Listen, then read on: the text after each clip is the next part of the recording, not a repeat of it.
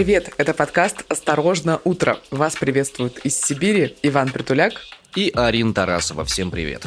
Сегодня расскажем о том, что в Госдуме снова заговорили о возобновлении смертной казни, о снятии моратория с нее. Блумберг узнал, чего хочет Турция, чтобы все-таки разрешить Финляндии и Швеции войти в НАТО, и появился еще один желающий попасть в альянс. Учительницу в Бурятии оштрафовали, а она оказалась беременной, и судьба Ютуба сегодня у нас на обсуждении. И важная, еще очень важная новость, которой был очень рад Иван Притуляк, это то, что унитазы в России подорожали. А почему Иван был рад, узнаете в этом выпуске. В общем, какая история-то произошла? интересная, с которой мы начнем наше взаимодействие. Есть такое общество знания, недавно реанимированное, недавно реанимированное указами президента и правительства нашего, и э, был у них федеральный просветительский марафон «Новые горизонты» этого самого российского общества знания. В нем принял участие заместитель руководителя администрации президента, пресс-секретарь президента Дмитрий Песков. Слушай, такое ощущение, что там приняли э, участие просто все. Сергей Лавров там принимал участие, Володин, Мединский, вот Дмитрий Песков, собственно, которому мы сейчас посвятим очень много времени, вероятнее всего. Ну да, судя по всему, да. Очевидно, что общество знания – это такой сейчас э, способ доставления важной, нужной и правильной с точки зрения предства информации до молодых умов. Дмитрий Песков выступал там с темой «Информационные войны. Игра без правил». И, собственно, рассказывал примерно следующие вещи. Уверены, что все будет хорошо, уверены, что победим, добьемся своих целей, президент знает, куда ведет страну. Ну, хоть кто-то знает, добавлю я от себя.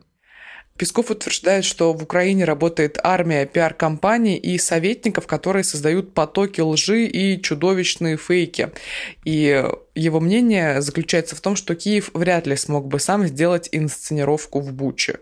Вот здесь это утверждение является частично истинным, потому что мне самому попадались телеграм-чаты э, еще в до, скажем, спецоперационное время. И когда началась вся эта история, где-то спустя 2-3 недели стали появляться в этих чатах заказы на создание контента определенной направленности. С правилами, со всякими остальными делами. Я так это дело посмотрел немножко и понял, о, вот она информационная война, здрасте, всем привет.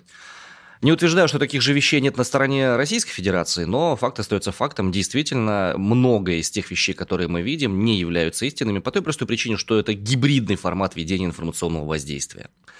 Двигаемся дальше. Также любая война заканчивается миром, об этом сказал Дмитрий Песков, и голос России будут слышать, мы будем уверенно стоять на ногах. Хорошее заявление, хотелось бы все-таки, чтобы как-то меньше времени прошло до этого момента, да. Но это вот мое как бы такое убеждение. Дмитрий Песков уверен и утверждает, что существование России является раздражителем для коллективного Запада, и он готов на все, чтобы не дать России жить так, как она хочет. Он, то есть Запад, а не Дмитрий Песков. Очень хотелось бы посмотреть, как именно хочет жить Россия в какое-то обозримое время, потому что пока перспективы кажутся немножечко туманными. Слушай, ну все хотят жить в России по-разному. Во-первых, Россия большая. Это да. Большинство людей в России больны гигантизмом в связи с размерами России. Во-вторых, как бы желание власти и желание э, народа, они отчасти, я думаю, разные, различаются, да? Но это тебе кажется. Это, Арин, тебе кажется, ты просто еще слишком юна. На самом ну, деле... Ну, я проснулась недавно. Да, да, да. По достижении определенного возраста становится абсолютно понятно, что у народа есть те желания, которые хочет, чтобы у них было правительство. И наоборот. Ну, это я так кусочек сарказма. И вот есть еще очень интересное высказывание Дмитрия Пескова. Значит, он сказал, что недружественные России государства стоит уже называть враждебными.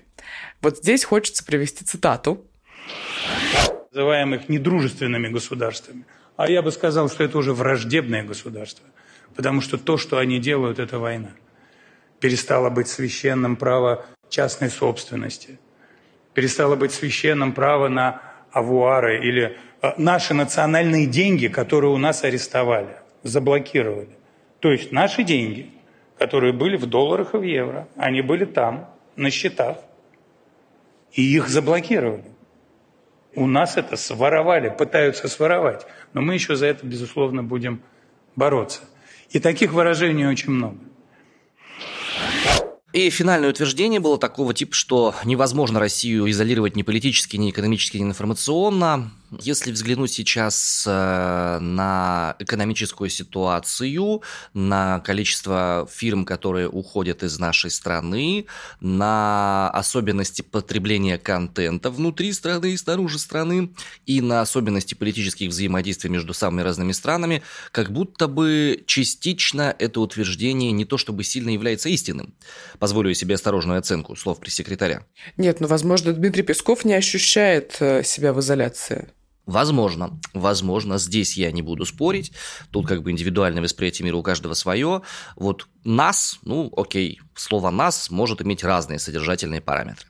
Мне, допустим, довольно сложно, потому что я не могу получать ряд стройматериалов для своего дома, в котором я собираюсь жить, который я хотел бы достроить. Ну, главный материал ты получил, но мы расскажем об этом чуть позже. Продолжают развиваться события вокруг Азовстали и пленения бойцов на этой самой Азовстали. В ситуации вокруг Азовстали, где за последние сутки сдались более 250 украинских военных, вмешалась Госдума достаточно внезапно. Э, в ходе заседания Нижней Палаты во вторник спикер поддержал предложение ввести запрет на обмен нацистских преступников. В Рио представитель ЛДПР Леонид Слуцкий предложил снять мораторий на смертную казнь. Что имеется в виду? Что вообще происходит? Что это за ситуация такая? По данным Российской Федерации, со вчерашнего дня 256 украинских бойцов полка «Азов», в том числе 51 раненые, сложили оружие и сдались. Замглавы Минобороны Украины заявила, что с территории завода вывезли 264 человека. Вывезенных военных она называла эвакуированными и добавила, что все эвакуированные подлежат потенциальному обмену пленных с Россией. И она же, насколько я знаю, сказала вот что, что эвакуировали их и вывезли исключительно из-за того, что Красный Крест и Организация Объединенных Наций дали гарантии. Определенно были предложения вывести их на территорию третьей страны, но Российская Федерация это не пошла, и, собственно, ну и понятно, почему не пошла. А в итоге, в ходе обсуждения ситуации на Азовстале в парламенте, в Госдуме во вторник утром Анатолий Вассерман, депутат, предложил ввести запрет на обмен нацистских преступников.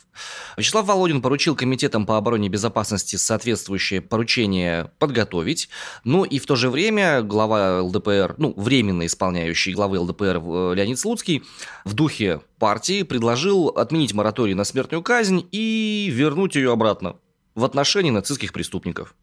Далее цитата. «Мы должны как следует подумать и, возможно, пойти на такое предложение, поскольку эти звери в человеческом обличии, еще раз повторю, единственную формулировку, которую они достойны, должны получить по заслугам». Об этом заявил, собственно, Слуцкий. Ну и еще Генпрокуратура попросила Верховный суд признать террористическим батальон «Азов». На «Азовстале» находились в том числе бойцы и этого подразделения. Поэтому, если это произошло, а вы слушаете этот подкаст чуть позже, имейте в виду, что батальон «Азов» мог уже на момент выхода подкаста быть признанным террористической организацией. Мы говорим много на этой неделе о НАТО и о том, что некоторые страны решили присоединиться к Альянсу. Но Турция против. Раджеп Эрдоган, президент страны, считает, что на территории Швеции и Финляндии прячутся террористы. Люди, которые так или иначе э, связаны, в общем, с действиями, которые Турция не одобряет. А также э, Эрдоган против вступления Швеции и Финляндии в НАТО, поскольку эти страны в 2019 году наложили на Турцию ряд санкций. Так вот, Блумберг узнал, чего хочет Турция за одобрение вступления Финляндии и Швеции в НАТО. То есть уже мы вышли на этап переговоров. Ну-ну-ну, подожди. Может, еще не переговоры, может, еще просто как бы сформулированные требования? Ну, пока требования, да, уже сформулировали, потому что буквально вчера Эрдоган говорил, что ни при каких условиях, ни при каких... Ну, так, только разве что вот при этих. Вот, да. разве что при этих. Условий 5. Итак, нужно вернуть страну в программу истребителей F-35. Их исключили из нее за покупку российских систем С-400. Следующее требование – снять остальные санкции за покупку тех самых С-400, а также закупить самолеты F-16 и запчасти к ним. Далее. Швеция и Финляндия должны снять ограничения с Турцией за их операцию против курдов в 2019 году. И Швеция и Финляндия должны публично осудить политические организации курдов. Они пытаются создать независимое государство, часть этих территорий находится в Турции, а также признать рабочую партию Курдистана террористической организацией. Ну вот это вот похоже на многоходовочку. Вот прям похоже. Выкатили. Да. Самолеты и террористы. На самом деле, самолеты-террористы так себе сочетание, на самом деле, сейчас так прозвучало жутковато. Но что мне видится за всей из этой истории, чисто эмоционально подобного рода способ ведения переговоров вызывает, ну, по крайней мере, какое-то уважение. Потому что у Эрдогана есть представление о том, чего хочется его стране, и чего хочется ему лично. Ну, это скорее, чего хочется Эрдогану, потому что, когда я была в январе в Турции, мы как-то разговаривали, значит, с одним из местных жителей, и он очень нелестно отзывался об Эрдогане, говорит, у нас такая же ситуация, как у вас в России.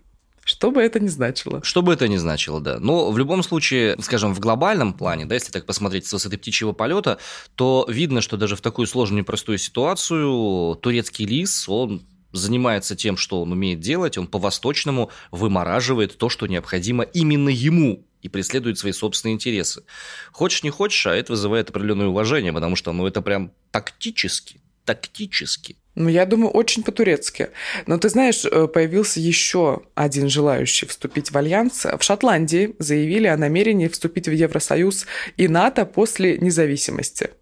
Сейчас, секундочку, то есть шотландцы планируют сначала разорвать отношения с Великобританией, а потом вступить в НАТО? Вот так вот они планируют, да? Да, в Шотландии хотят добиться независимости территории и потом вступить в Евросоюз и НАТО. Какая жесть. Вот что говорит первый министр. «Я твердо убеждена, что в сочетании с прочными отношениями с Великобританией членство в Евросоюзе и НАТО станет краеугольным камнем политики безопасности независимой Шотландии». Ну и по ее словам, Шотландия занимает стратегическое положение на северной окраине Европы, недалеко от Арктики, и роль региона возрастает в связи с активностью российских подводных лодок в Северной Атлантике. Господи, Слушай, ну от Шотландии я вообще не ожидал такого, честно говоря. Ну да, да, это такой. Прям так внезапненько. А от кого они будут защищаться? У них потому что из потенциальных противников... Ну сказали же тебе, от подводных лодок российских. Да нет, они сказали, что они могут быть ценными, потому что подводные лодки там где-то плавают для НАТО. А им-то какая выгода шотландцам от вступления в НАТО? Чтобы что? У них из сухопутных границ только Англия. Слушай, ну всем страшно, судя по всему. Ну, ладно, окей. Я подозреваю, что это все-таки история такая очень своеобразная. Ты думаешь, не станут они независимыми? Я думаю, что если это произойдет, то в Великобритании будет э, очередной бум какого-нибудь локального, не дай бог, терроризма, как у них это происходило с Северной Ирландией. Обстановочка у них будет такая накаленная, что британцы просто забудут вообще про всем том, что происходит на материковой Европе и начнут заниматься своими собственными делами. Но опять же, это, скажем так, из моих фантазий. Не утверждаю, что я гигантский спец в этом. Напомню, что Шотландия с Англией, они воюют практически на протяжении всего своего сосуществования на этом континенте. Скотты против бриттов и так далее. И если сейчас вновь такие разговоры идут, ну, слушай, я не знаю, это какой-то прям сепаратизм получается. Новости из Бурятии. Бурятия вообще часто появляется у нас в последнее время в новостных э, повестках, в новостной повестке точнее. Уж не знаю, с чем это связано. То ли с тем, что там хорошо работают СМИ, то ли с тем, что там происходит какая-то дичь в последнее время. По данным иноагента «Люди Байкала», в Бурятии беременную учительницу оштрафовали за разговор о спецоперации с семиклассниками. Учительница английского языка из Бурятии Лен Багаева была штрафована на 40 тысяч рублей по административной статье дискредитации российской армии после разговоров о спецоперации со школьниками. Журналистам Багаева сказала следующее. «Я пыталась донести, что любая спецоперация – это плохо, что нельзя желать смерти, испытывать ненависть. Люди такие же, как мы. Сообщается, что с жалобой на антироссийскую пропаганду в полицию обратилась мама одной из школьниц. Девочка записала разговор на диктофон. По словам учительницы, запись, которая попала полицейским, была сильно отредактирована. Ну и еще было несколько случаев, когда сдавали учителей за антиспецоперационные высказывания, ученики преимущественно. И мне хочется так вот как-то так подумать. Ребята, ребятушки, это вы чего делаете-то такое? Это вы уже в школе уже учитесь стучать, да? Такой вот гражданский долг своеобразный. У меня прадеда по доносу расстреляли. Не люблю стукачей. Сильно. После 24 февраля Россию покинуло очень много людей. Глава Минцифры Максут Шадаев заявил, что около 80% россиян, которые покинули страну после начала спецоперации, вернулись. Вот его цитата.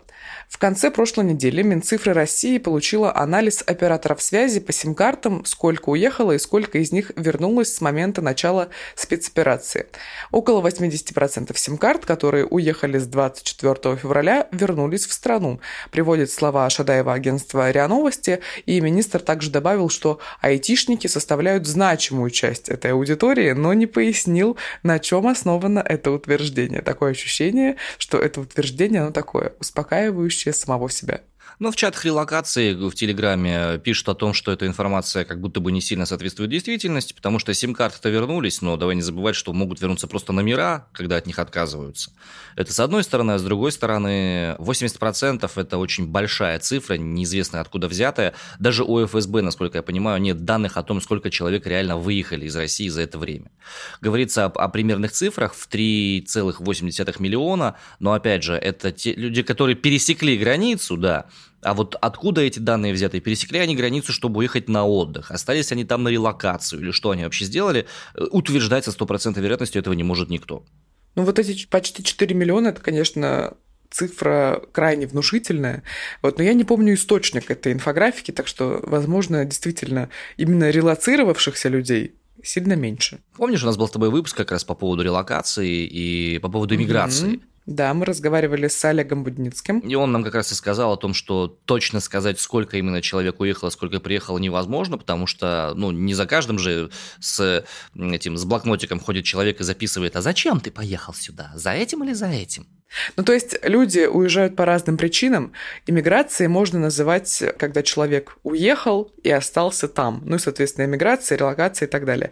Вот. Но если человек выехал и вернулся через три месяца или через два, через полгода, то иммиграцией это называть нельзя. Это такая длительная поездка. Ну и продолжаем, так сказать, исследовать выступление главы Минцифры Максут Шадаева на форуме «Новые горизонты». И вот о чем он сказал с точки зрения блокировки доступа к видеохостингу YouTube на территории страны. Министр сказал, что когда мы что-то ограничиваем, мы должны четко понимать, что наши пользователи не страдают. Он отметил, что перед Россией стоит задача создать качественный аналог американской видеоплатформе, который мог бы с ней конкурировать. Пока история с Рутюбом, ну, такое себе, не очень качественный получился аналог, потому что миграции пользователей с Ютуба на Рутуб не произошло, прогнозируемой и желаемой, и миграции блогеров оттуда тоже не произошло. Напомним, ранее в России запретили соцсети Instagram и Facebook, которые принадлежат компании Meta, которая признана экстремистской в Российской Федерации. Ну а TikTok, как видеосеть, запретил загружать новые видео пользователям из России, перестал показывать им ролики из-за рубежа, соответственно, изолировал, так сказать, TikTok в чисто российском пространстве. Короче, сказали, что YouTube, скорее всего, не заблокируют, Instagram, возможно, разблокируют, и Facebook тоже. А что касается ТикТока, там у больших брендов, вот, например, у Aviasales, есть возможность выкладывать ролики новые. Наверное, нужно по этому поводу радоваться. Не знаю. Ой, я удалила ТикТок примерно две недели назад. Ну, что могу сказать? Ну, конечно, скачала себе игру на телефон. Впервые за кучу времени вообще абсолютно. Но я его удалила по той причине, что вот э, смотреть видео российских блогеров типа из декабря месяца, ну, совсем как-то мне не нравится. Это к вопросу о том, что нет информационной изоляции, да? Угу. Ну ок. Может быть, те информационные потоки, которые интересуют молодежь, они как бы не интересуют всех остальных людей, допустим, моего возраста. Нет, слушай, это не сильно страшно, честно говоря, конечно, то, что там ТикТок не обновляется, что нет новых видео и всего прочего, но вот если действительно смотреть с точки зрения информационной изоляции, ну, можно сказать, что я ее ощущаю. Но я опять-таки повторюсь, что это не критично. Я понимаю, что это не критично, но у меня в голове встает всегда такая интересная правовая конструкция, как свобода информации. В некоторых странах налево по карте доступ к социальным сетям является одним из гарантированных государством регулируемых прав или даже свобод. Если это считается свободой, свобода доступа к информации, это означает, что никаких дополнительных инструментов юридических для того, чтобы получить доступ к информации, нету все это решается по факту самого действия, обращения к этой информации. Сейчас я вижу, как свобода информации в нашей стране, она становится все больше и больше не свободой информации. Но есть вещи неоспоримые. И это, пожалуй, те самые коммунальные блага, про которые я так часто люблю говорить, наверное, потому что я потихонечку уже старею. Арин. Да, порадуем Ивана. Давайте, скажи мне, я ждал этой новости. Она прям меня вдохновляет в кавычках. В России подорожали унитазы. Дело в том, что китайские и турецкие поставщики воспользовались уходом европейских брендов и повысили цены. Лепшие кореша наши, китайские производители, с которыми мы практически в десны целуемся, они постигнули на самое святое в Сибири на теплый туалет. Я подчеркну, Значит, что там произошло? В феврале-апреле по отдельным позициям рост цен составил почти 70% по сравнению с аналогичным периодом прошлого года. Ну ты не похвастался. Да подожди, я сейчас про другое. Я, рад? я рад тому, что я-то успел. Я-то успел до подорожания прикупить себе домой. Так подожди, а когда ты успел, если вот в феврале уже рост цен начался? А, не-не-не, там смотри, какая история была. Там, получается, Леруа Мерлен замечательный, в котором во время танцев с долларами произошла странная штука, там очень выросли вообще все цены, и на весь Леруа Мерлен было всего там 5 экземпляров унитазов, уж извините за прямоту и откровенность, ну реально их было всего 5, и непонятно было, приедут какие-то новые, не приедут. А, цены, когда доллар отскочил вниз, я успел на этом купить по нормальной стоимости нормальную инсталляцию. Угу. А вот сейчас эта инсталляция стоит уже в два раза дороже, чем когда я покупал ее буквально вот несколько недель назад. Только что проверял по ценникам. Так что я по этому поводу испытываю большую, плохо скрываемую радость. Но подорожали не только унитазы. Смесители, раковины, унитазы и инсталляции класс эконом, вот все это по сравнению с тем же периодом, февраль-апрель 2021 года, все это в среднем подорожало от 20 до 70%. Разбег, конечно, колоссальный. Ну да, сейчас, допустим, прикупить средних размеров фарфоровую чашу с инсталляцией стоит в сущности порядка 45 тысяч рублей. Ну, у нас, по крайней мере, вот здесь, в Сибири, да? С ума сойти. 45 тысяч. Ну, опять же, да, есть более бюджетные варианты, да. Слушай, а, откровенно говоря, я думала, что унитаз а, можно купить, не знаю, тысяч за 7-10. Не, можно, безусловно, можно. Только вопрос в том, какой. Ну, наверное, крайне хрупкий. Маленький, хрупкий и детский. Вот его можно. Ага. Ой, слушай, а есть что, детские унитазы? Да, детские. Для детских садиков они прям специально маленькие для мальков. А, точно, точно. Угу. Ой, ну, понятно. Хочется... Хочется никогда не взрослеть. Не получится. Спасибо. Мне тоже хочется, но нифига. Как бы сколько я не пытался впасть в детство, не получается. Мозг отказывается это делать и воспринимает окружающую реальность. Как бы то ни было, господа, на этом мы, наверное, будем завершать уже наш выпуск, на этой хорошей новости, светлой, чистой, позитивной, потому что, ну, мы-то успели. Успели ли все остальные? Чистой. Самое, главное, главное, чистой, да, чистой. И вот что хочется сказать в завершении. Юмор – это, пожалуй, одна из тех немногих вещей, которые позволяет не сойти с ума в окружающем нас бедламе. Поэтому, если вы имеете возможность над чем-то поржать, не стесняйтесь. Смейтесь над этим, смейтесь над э, тем, что происходит смейтесь над тем, что окружает вас, потому что это один из способов справиться со стрессом, который мы все сейчас с вами испытываем. На этом у нас на сегодня все. На связи были Арина Тарасова из Красноярска. И Иван Притуляк из Омска. Всем пока. Хорошего завершения рабочей недели. Сегодня среда. Маленькая пятница. Ох, окей, как, как скажешь.